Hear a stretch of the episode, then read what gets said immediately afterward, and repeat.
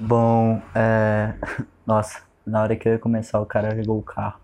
Espero que não tenha pegado muito no áudio, mas enfim.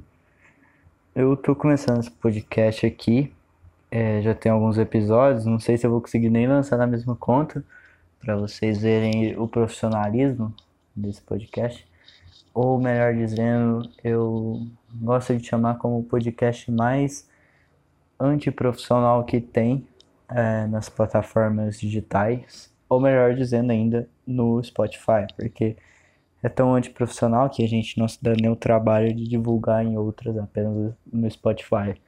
E enfim, se você não tem Spotify, você não está escutando isso, eu acho. Não, tudo bem. É, mas vamos lá.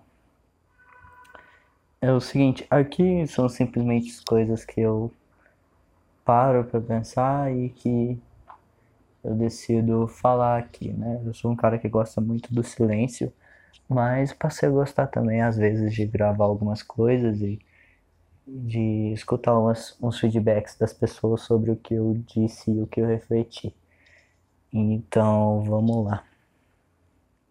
É, recentemente me perguntaram sobre o que eu acho de mais foda na vida ou dizendo de uma forma mais profissional, é, o que eu acho de mais belo, o que eu acho de mais lindo, mais maravilhoso na vida. E, enfim, tem muitas respostas, né? Cada pessoa responde de um jeito. Algumas vão dizer: Ah, eu acho a bondade a coisa mais bela. Para mim não é algo mais lindo do que a, a, ver a bondade de alguém que pega um avião e vai até outra cidade para cuidar de um cachorrinho que está passando fome.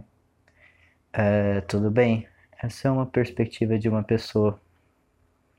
E, que a bondade é a coisa mais bela da vida, e outros vão dizer outras coisas, que é humildade.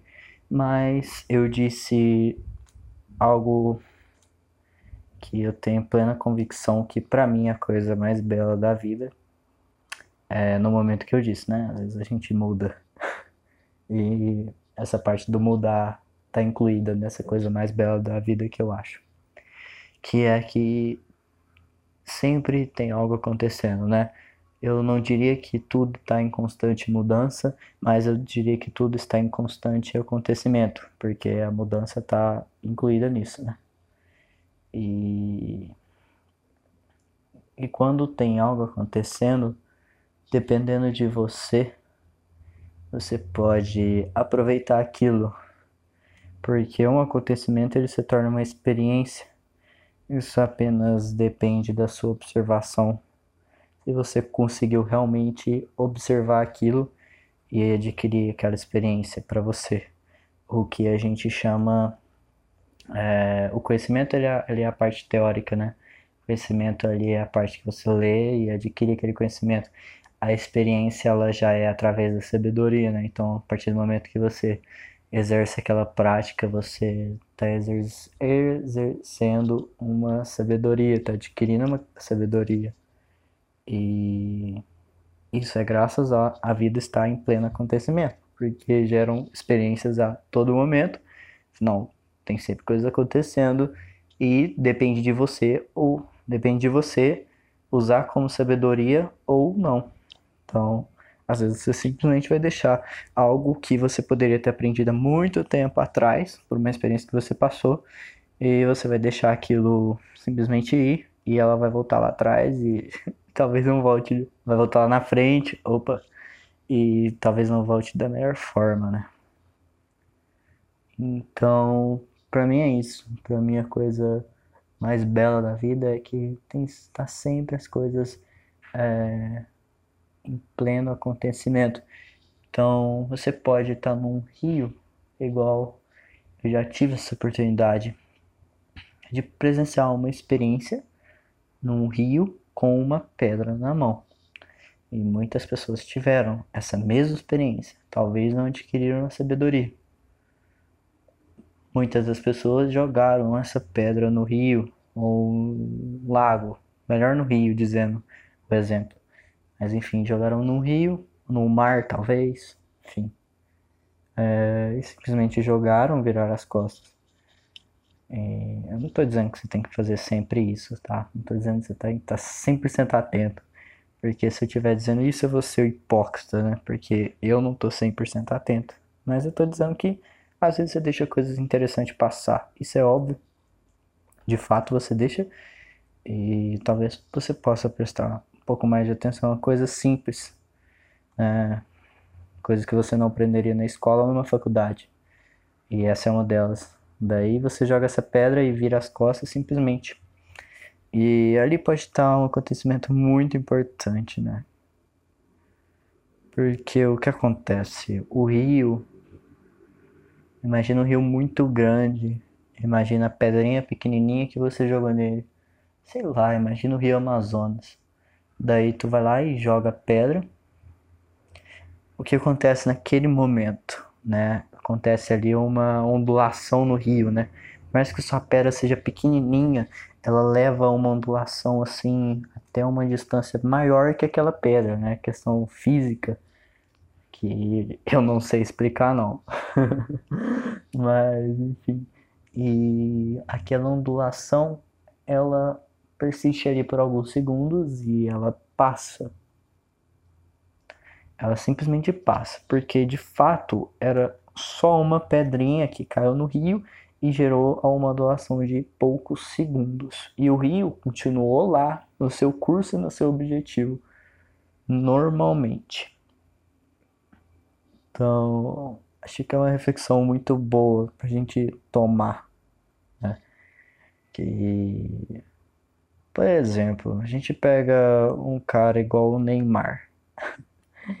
Ai, ai.